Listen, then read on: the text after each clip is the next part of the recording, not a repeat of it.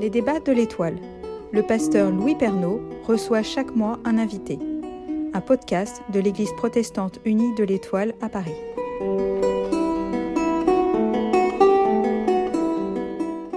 Eh bien bonjour, Raïm Corsia, grand rabbin de France, euh, autorité importante et euh, à laquelle je dois le plus grand des respects. Et ce respect n'empêche pas qu'on se tutoie, parce qu'on est aussi euh, collègues, je sais pas comment on dit, nous agissons dans le même lieu qui est le- l'école polytechnique à Palaiseau, donc euh, tu es aumônier israélite et moi je suis aumônier protestant. On dit aumônier israélite ou aumônier juif? Non, aumônier israélite, c'est la formulation habituelle, mais c'est le même principe. Ok, très bien.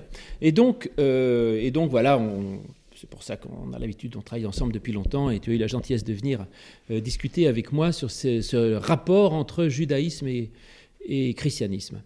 Donc, euh, grand rabbin de France, moi je suis euh, petit pasteur de... de Non, mais enfin, les pasteurs, les rabbins ont ceci de commun de ne pas avoir, euh, d'avoir une forme d'autonomie?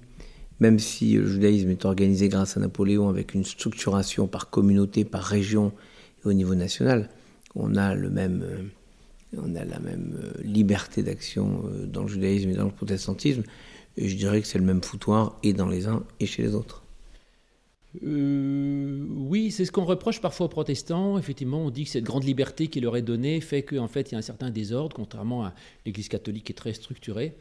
Mais bon, peu importe. C'est pas la, pas directement la, la, la question. Notre petit foutoir, on s'en accommode. Mais euh, grand rabbin, pasteur, etc. Je poser une petite question théologique pour commencer. Euh, qui est le plus grand en l'absolu? Question qu'on pose à Jésus à un moment donné, comme tu le sais. Hein Le Talmud répond de manière magnifique, il dit Qui est plus grand, un nain ou un géant?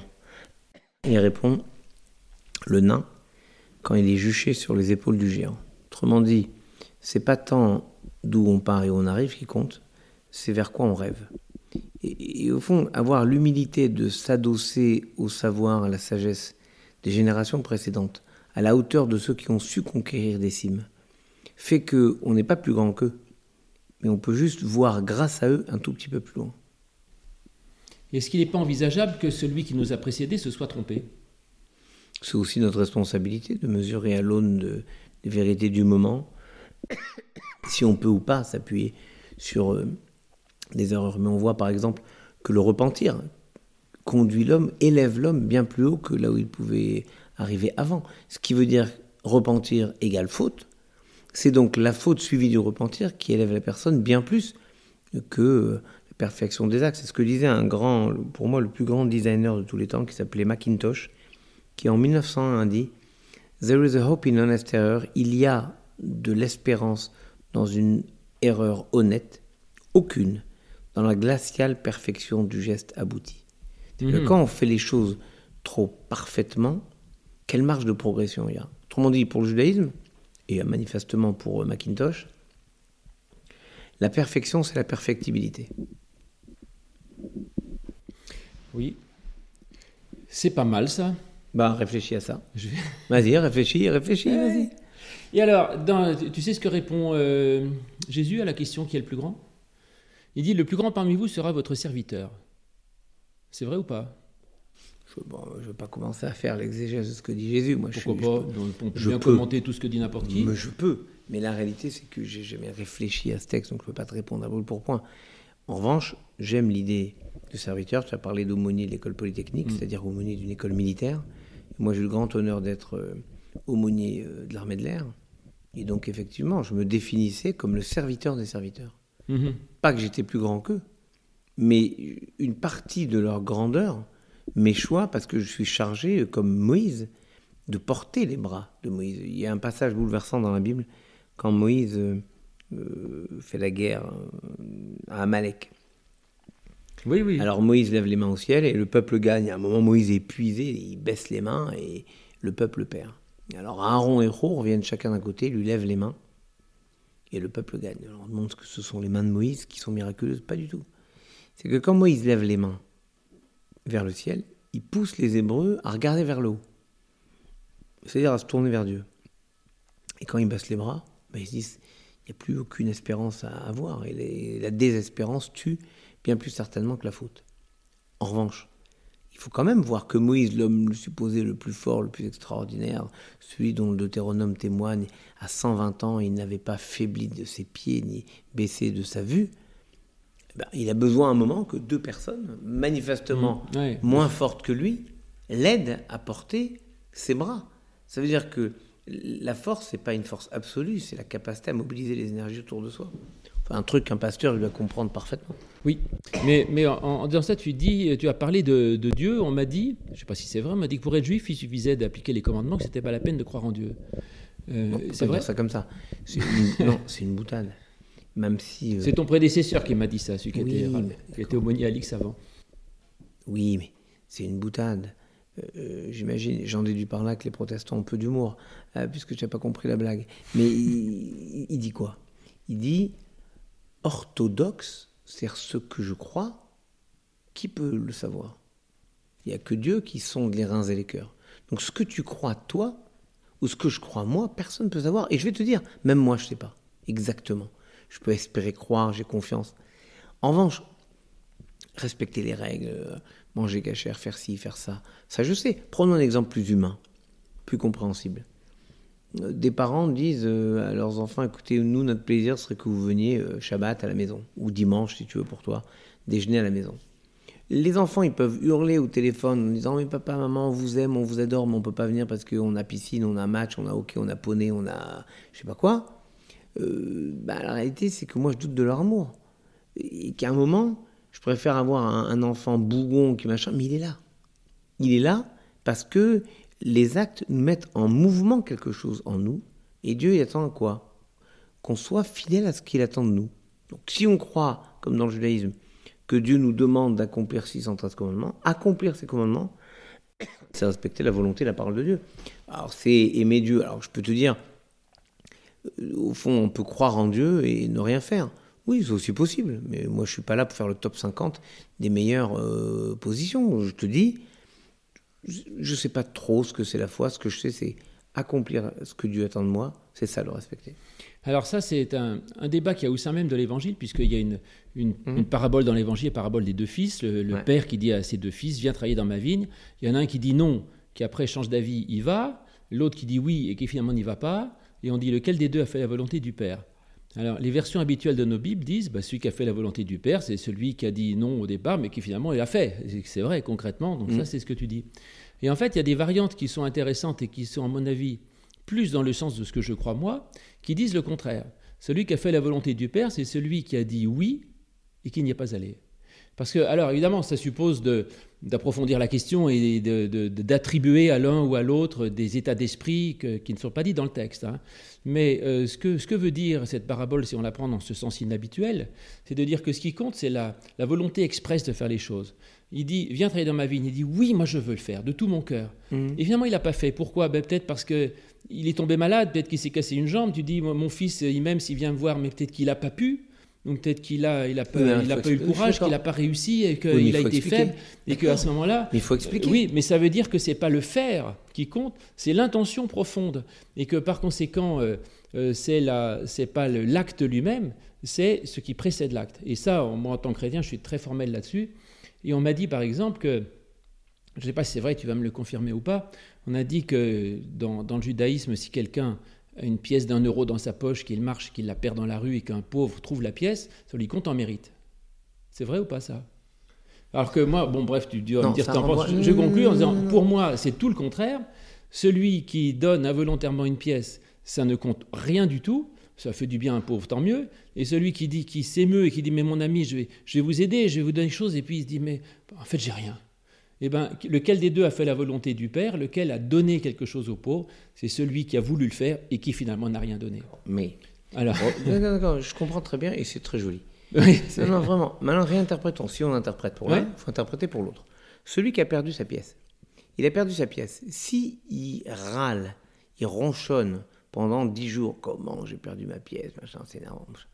Celui-là, à mon avis, il n'a rien fait. Rien de bien. En revanche, celui qui perd sa pièce et qui se dit j'ai perdu ma pièce, mais mon Dieu, tu avais sûrement besoin de la donner à un pauvre. Écoute, si c'est ça, je suis très heureux. Celui-là. Ouais, c'est beau ça, parce qu'il adhère finalement, il arrive à adhérer à ce qui est arrivé. J'ai fait un acte presque malgré moi, merci mon Dieu, de faire de moi un outil. Mmh. Je suis l'ange pour donner cette pièce à quelqu'un. Il faut bien que quelqu'un lui donne cette pièce. Elle ne va pas apparaître comme ça. Comment elle fait? Bon, on la prend chez moi, parfait, je suis heureux. Et même si c'est pas le cas, même si c'est pas un pauvre qui a la pièce, le simple fait de se dire mais j'aimerais bien que cette pièce aille au moins un pauvre, eh ben c'est formidable. C'est déjà réinvestir la perte d'un sens. Et moi je pense que la pire des choses c'est de ne pas avoir de sens. Maintenant, reprenons le cas. Oui, si on interprète le, papa qui, ou les, les, parents qui demandent aux enfants venez à la maison, et les enfants disent je peux pas parce que tu comprends, il faut que j'amène mon propre enfant à la piscine. Et tu sais pour lui je lui ai promis. Mais le grand-père, il, est heureux de ça. Mm. Mais on lui a expliqué. On lui a pas dit, euh, ça me saoule, tous les dimanches, je mm. me tape le, repas à la maison, j'en ai marre. C'est pas comme ça. Donc, en gros, on voit bien que c'est jamais un fait brut qu'il faut juger, c'est un contexte. Or, ça, seul Dieu peut le faire. Donc, nous, on ne peut pas juger ce qui est bien, ce qui est pas bien, ce qui est meilleur, ce qui est moins bien. On peut simplement dire, c'est tellement intelligent de donner du sens à tout ce qu'on fait, tout ce qu'on vit, tout ce qui nous arrive, même ce qui nous arrive malgré nous. Je suis bien d'accord avec tout ça ça me plaît. Donc finalement, euh, je pense qu'en fin de compte, on devrait finir par avoir une théologie assez identique ou pas? C'est pas le but pour moi d'avoir une théologie identique. Tu sais bien, on travaille ensemble depuis des années. je suis absolument pour aucun syncrétisme. Je pense que s'il y a des religions différentes, c'est pour qu'elles portent quelque chose de différent. Mais elles peuvent le porter, un, sans dire du mal des autres. Ah oui, ça, je suis d'accord. On peut s'en passer, ça marche très bien mm. sans. Et deux, en comprenant que nous, avons une formation d'une certaine manière complémentaire. Et que l'apport des uns et des autres au monde est un apport fait d'intelligence, de diversification et d'intelligence. Et justement, l'intelligence d'un groupe humain, c'est pas le plus intelligent qui détermine le, le sommet de l'intelligence collective, c'est la conjugaison de toutes les intelligences qui nous permet d'atteindre un point plus élevé que le point atteint par la personne la plus intelligente du groupe. Ça s'appelle l'intelligence collective. Mmh, bah, mmh. Pour les religions, moi je pense exactement la même chose. Je ne suis pas chrétien, je ne suis pas musulman, je ne suis pas bouddhiste. Bon, mais dans mon judaïsme, je porte attention à ce que les uns et les autres ont à vivre. Je les aide à accomplir ce qu'ils ont à accomplir. J'ai connu ça dans les armées. Moi, pour moi, je suis baigné par le geste du grand rabbin Avram Bloch, qui, le 29 août 1914, a intrus dans les Vosges, au col d'Anozel très exactement, présente un crucifix à un soldat chrétien mourant, et les obus continuent à tomber, et le soldat et le rabbin meurent. 29 août 1914. L'idée c'est, tu as besoin d'un crucifix dans ta foi? Je t'aide. Il n'en avait pas en première dotation, le, je pense pas le mmh, rabbin. Mmh. Il est allé au village le chercher, et il a ramené ce crucifix, il l'a présenté au soldat. Donc, et, ce geste-là va faire que Maurice Barrès, qui est vraiment pas l'écrivain le plus philosémite qu'on ait eu en France, c'est le mot qu'on puisse dire, Maurice Barrès, dans un bouquin qui sort en 1917 qui s'appelle Les diverses familles spirituelles de la France, explique que ce geste-là du grand rabbin Bloch, c'est le geste le plus absolu de la fraternité française. C'est-à-dire, je ne porte pas ce que tu portes, mais je me bats au prix même de ma vie pour que tu puisses vivre ce qui est essentiel pour toi. Mmh.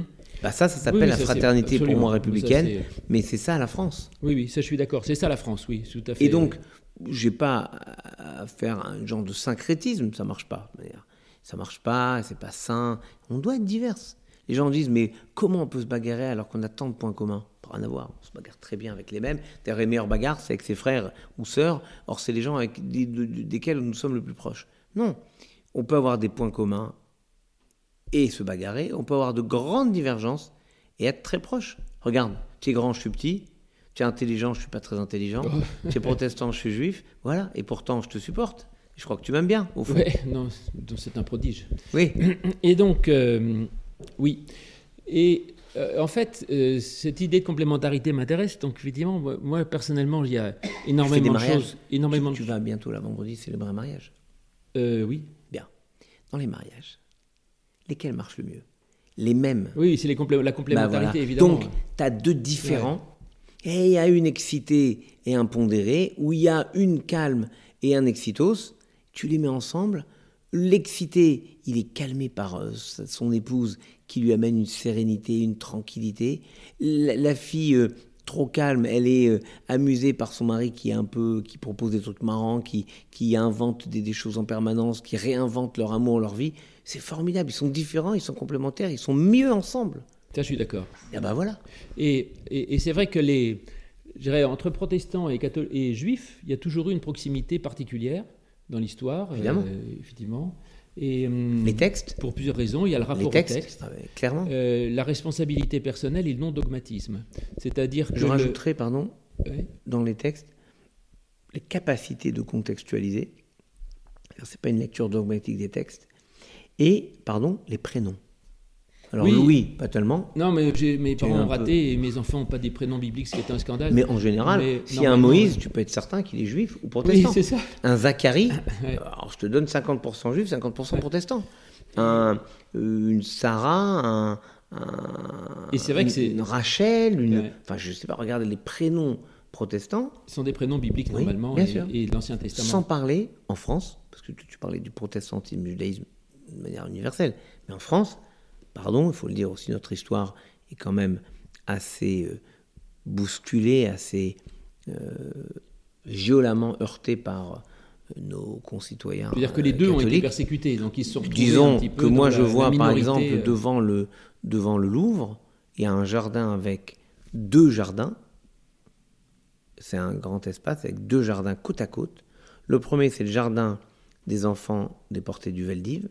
Et le deuxième, c'est le jardin des victimes de la Saint-Barthélemy. Mhm. Les deux crimes d'État que la vrai. France a commis.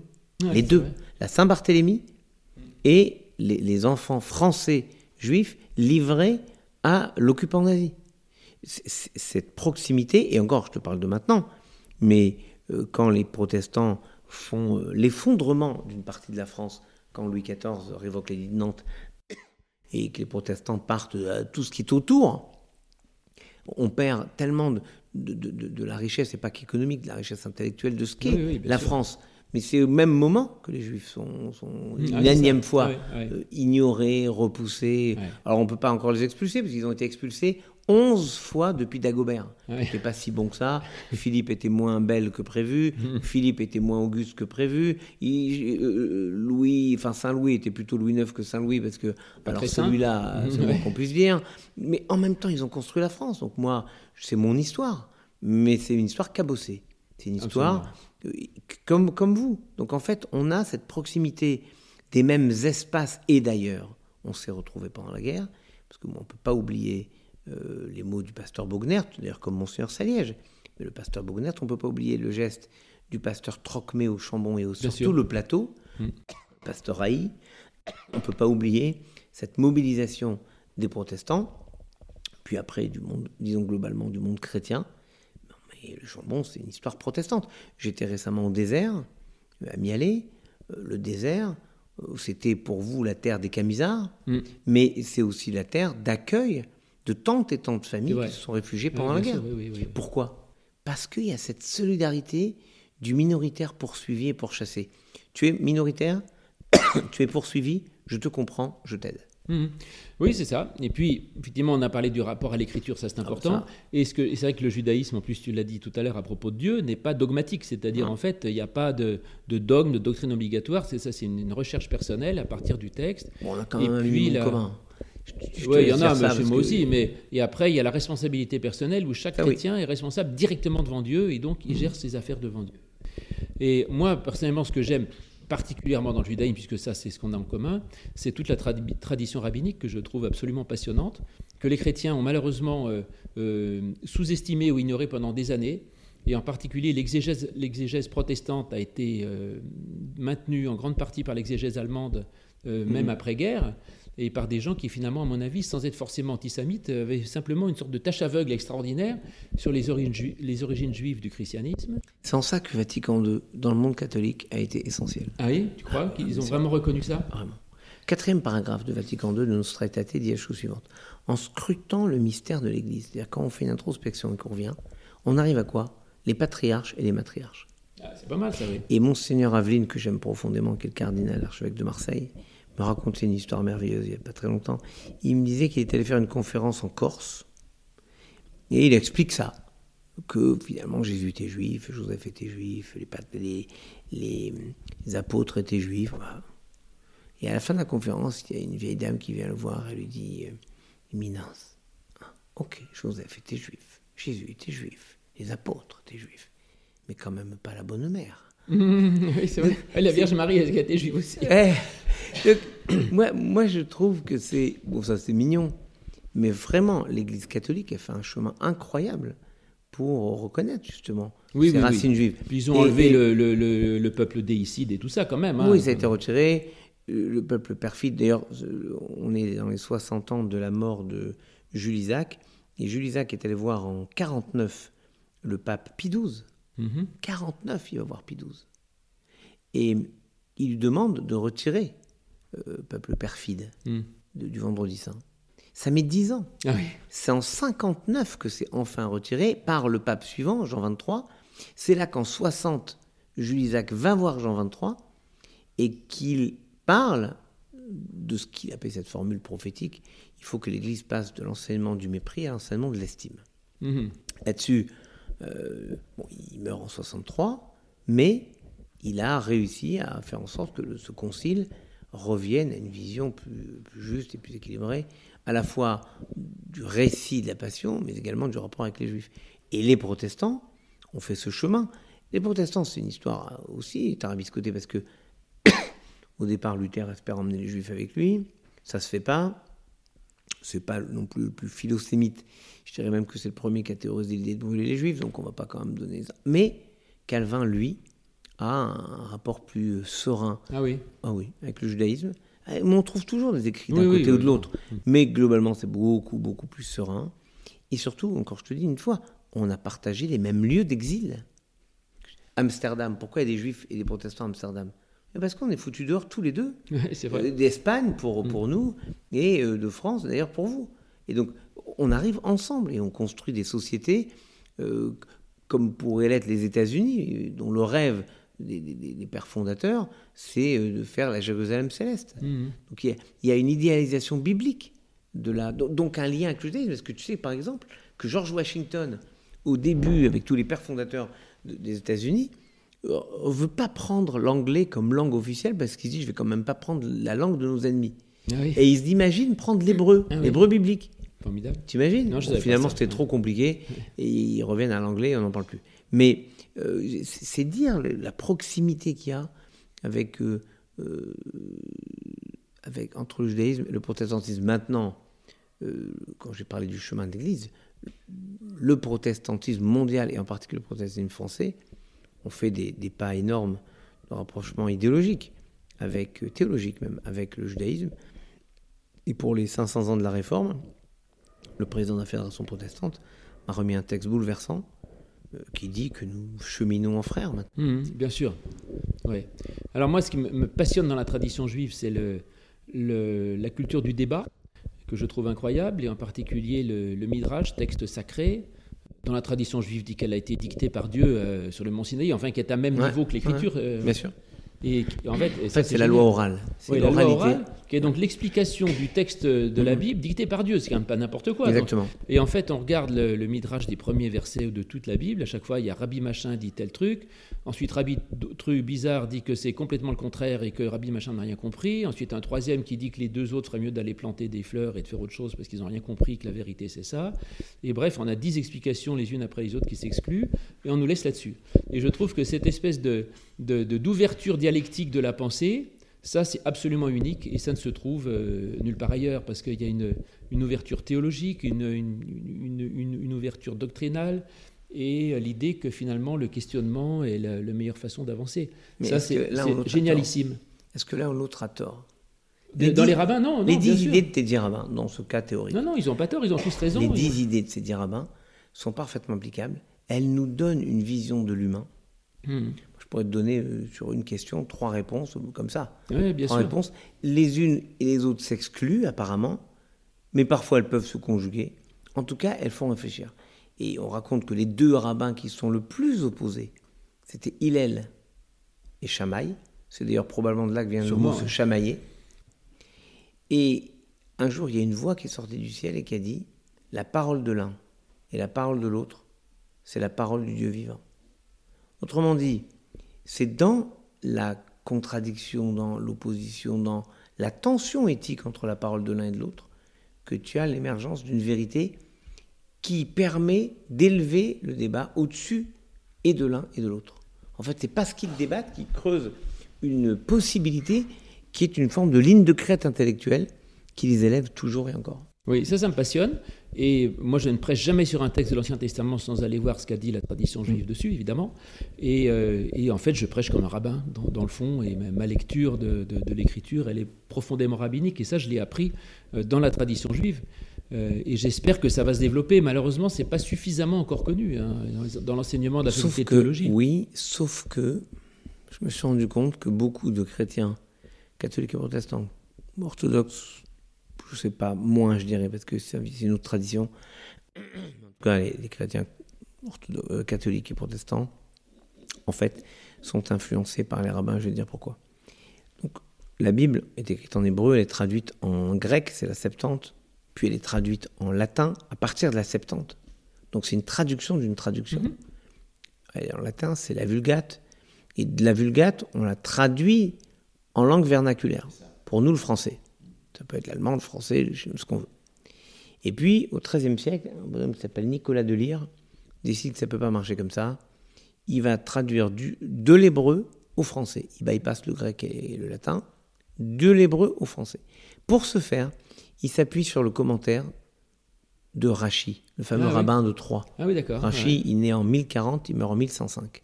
Mhm. Et Rachi va commenter tout le Talmud et toute la Bible. Mais un commentaire suivi. Mhm. Donc, en fait, les traductions à partir du français et de la traduction de Nicolas de Lire va inspirer toutes les autres traductions. La réalité, c'est que c'est un rabbin qui va donner la possibilité de comprendre même le texte. Parce qu'un texte, tu as tellement dit justement, le texte sans la loi orale, c'est rien. Rien. Si je te contextualise pas les choses, si je t'explique pas, regarde ton histoire du, père qui demande aux enfants, venez samedi, ou vas-y, fais-moi le chant. L'enfant, il dit rien, il dit non, ou il dit oui. Mais si je t'explique bah pas, je te raconte pas, je te dis pas comment il lui a demandé. il faut les trous du texte, bah pour comprendre ce que ça veut dire. Donc, ça veut dire que c'est lié, les hmm. deux.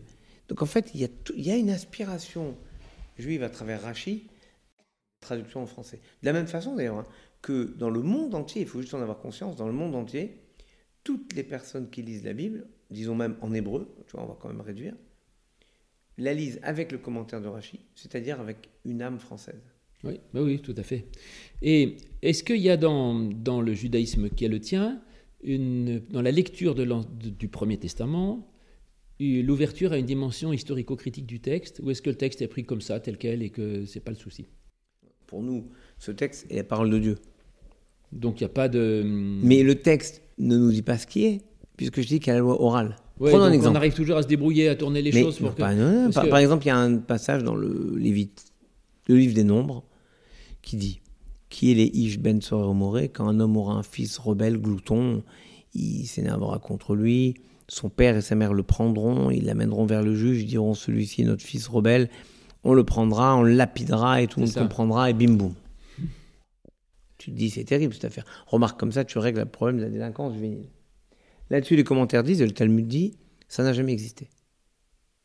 Ben alors pourquoi c'est dans la Bible Ça n'a jamais existé? Réponse.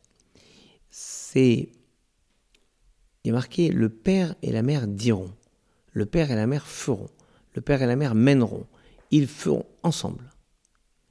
Si vraiment ils parlent d'une seule voix, alors c'est le problème de leur fils. Mais s'il y en a un qui est plus gentil avec le petit, ou plus dur avec le petit, ils ne parlent pas de la même voix, c'est un problème d'éducation. Si l'enfant est comme ça, c'est pas la faute du petit, c'est la faute des parents. Et c'est un grand avertissement pour nos sociétés. Donc tu vois bien que le texte en lui-même ne dit pas quelque chose, il donne un enseignement de vie pour nous, tous. Donc si tu l'enfermes dans son sens littéral, bah t'es cuit. Qu'est-ce que tu veux faire? Tu prends le petit, tu le lapides, bah, fais-le toi, pas moi. C'est-à-dire qu'en fait, vous en sortez plus par. Je m'en sors pas, pas, pas que je m'en sors. Bah, pas que je m'en sors, j'ai pas de problème. C'est comme ça qu'on comprend le texte. oui, c'est ça. C'est pas, c'est pas, je suis embêté, comment je fais? Non, c'est comme ça qu'on a toujours compris le texte. Toujours. C'est-à-dire que, oui, enfin, en même temps, il y a quand même des. Effectivement, il y, a des, il y a des commandements très précis, il y a des règles, il y a des, des, façons. Et en fait, je réfléchis aussi à ça par rapport à, à l'islam aujourd'hui, qui est un peu enfermé dans son texte euh, du Coran.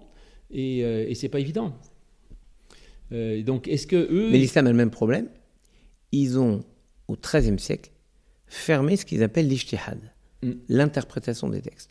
Lorsqu'avec Galeb Bencher, nous avions organisé une immense réunion à la Bourse du Commerce à Paris, pour, à la Bourse, pardon, avec le secrétaire général de la Ligue islamique mondiale qui s'appelle Mohamed Alissa, il y avait tout le monde, le recteur de la mosquée Al-Azhar au Caire, euh, tout le monde du monde entier, musulmans. Et je leur avais dit, je vous supplie de réouvrir la porte de l'ijtihad.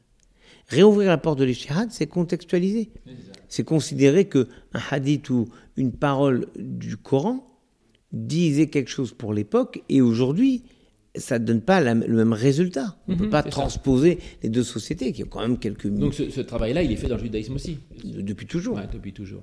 Et est-ce qu'on peut, pour terminer, est-ce que, est que tu es prêt à assumer ce que moi j'affirme? J'ai un peu peur de ta réponse. Pour moi, le christianisme, en tout cas le mien, est un judaïsme libéral, ultra-libéral. Non. C'est une forme de judaïsme. Non. Pourquoi? C'est une forme de judaïsme, oui. Parce que... Je ne veux pas dire libéral parce que ça ferait référence au bah judaïsme libéral qui existe aujourd'hui, mais, parce que libéral, une forme de judaïsme. Libéral pour moi, ça voudrait dire moins dix ans. Et donc c'est comme si je disais, donc, pour que, tu ne, sois pas, modéré, pour que tu ne sois pas libéral, il faudrait que tu reviennes à la version authentique qui est le judaïsme. Donc, ça voudrait dire que je voudrais que tu te convertisses. Je veux pas que tu te convertisses. Hmm. J'ai assez d'emmerdeurs comme ça pour avoir un. Non, mais je pense que. Donc, mon idée, c'est que le monde est parfait quand il y a des catholiques, des protestants, des musulmans, des bouddhistes, des orthodoxes, des juifs, des athées, des hommes et des femmes qui ont un humanisme qui les porte à aller vers l'autre. Mais pour moi, oui, tu as raison ça, oui, lui ai mille fois raison, c'est qu'on ne peut pas concevoir le christianisme sans ses racines juives, sans comprendre que, par exemple, chez les catholiques, l'Eucharistie, et vous, quand vous faites cette scène incroyable que moi j'ai vécue quand j'étais à Reims, où euh, tous les, fidèles du temple se mettent autour du temple et il y a ce morceau de pain, ces vins qui, qui, sont passés aux uns aux autres, mais c'est ce que moi je fais tous les Shabbats chez moi, tous, les jours si je mange du pain. Mm. Je sanctifie le pain, je sanctifie le mm. vin. C'est moi je le fais pas que le dimanche. Donc en fait, il faut juste se rendre compte que c'est un, une religion qui n'est pas apparue de rien. Absolument. Si, vous avez la Pâque chez vous, bah, c'est parce que moi j'ai Pessah, qui rappelle mm. la sortie d'Égypte. Si vous avez le dimanche, c'est que moi j'ai le Shabbat. Et, au fond, est-ce que c'est pas merveilleux d'avoir un jour le samedi, et même mieux un jour le vendredi, un jour le samedi, un jour le dimanche, comme ça chacun a un jour pour lui, et on partage les mêmes espérances parce qu'on partage. en tout cas, moi je suis très, euh, très touché et très reconnaissant au judaïsme en général de, de, bah, de tout ce qu'il a apporté à, l'humanité et à moi personnellement, de toutes ces traditions juives. Euh, c'est vrai que j'aime cette vision, euh, cette réinterprétation du judaïsme qu'a fait, le, qu'a fait Jésus d'une certaine manière. Il faudrait qu'on refasse une autre discussion là-dessus, d'ailleurs sur la question messianique, mais c'est peut-être pas le sujet principal. En tout cas, je suis très reconnaissant et très, très heureux dans, mon, dans ma façon de, de vivre de vivre la pensée juive, en tout cas, puisque je ne respecte pas les, commandements tels que tu peux les respecter. Et je suis surtout aussi très touché quand je rencontre des gens comme, comme toi ou d'autres qui vivent concrètement et fraternellement, enfin concrètement et réellement un type de fraternité, d'ouverture, de, chaleur, d'amitié, et que ça c'est quand même euh, parce que ben, je crois qu'avant d'écouter ce qu'on a à dire l'un et l'autre, les gens ils regardent, ils disent bon finalement ils, tous les deux ils prêchent euh, l'amour du prochain, etc. Et comment ils font quand ils sont entre eux? Ils se tapent sur la gueule. Bon, ok, très bien. Je tape pas sur la gueule, mais je te bats au baby-foot. je te laisse. Non, mais moi je veux te remercier. je vais m'entraîner, je vais m'entraîner. Entraîne-toi. Mais je veux te remercier pour effectivement la, vision concrète des choses. J'avais été vraiment très touché. Peut-être que tu t'en es pas rendu compte lorsque tu m'avais appelé un jour en me disant que dans ta paroisse il y avait un, lieu et que tu rêverais que ce lieu puisse devenir une école juive. Et euh, ça n'a pas pu se faire, mais c'est pas grave. L'idée c'est que toi c'était ton rêve. Et je pense que les hommes et les femmes disent beaucoup plus par leur rêve que par leur réalisation. D'une certaine manière, c'est ce que tu disais. L'enfant qui dit oui, même si après les contingences de la vie font qu'il peut pas, tout à fait son rêve est là. Et Max Paul Fouget disait le chemin le plus direct du point A au point B n'est pas la ligne droite, c'est le songe. Et je crois que le judaïsme a ceci de particulier d'avoir toujours compris qu'il devait rêver sa vie, que le protestantisme, dans son côté très euh, terre à terre, très, euh, j'allais dire, oui, réaliste, au fond propose un rêve qui est ce rêve de construire sur la terre la Jérusalem céleste. Il y a des gens qui veulent élever la, la terre au niveau de Jérusalem céleste. Il y en a d'autres qui veulent faire descendre Jérusalem sur terre. Moi, je suis de cela. Il me semble que le protestantisme aussi. Merci Raïm, merci pour ce plaisir, d'être ensemble. Tous mes, tous mes voeux de bénédiction, la bénédiction d'un protestant, ça compte. très bien. Et moi, je te dis Shana Tova, puisqu'on est à quelques jours du Nouvel An. Ah oui, c'est ça. Donc Shana Tova, bonne et rosannée. Merci, bientôt Raïm, au revoir.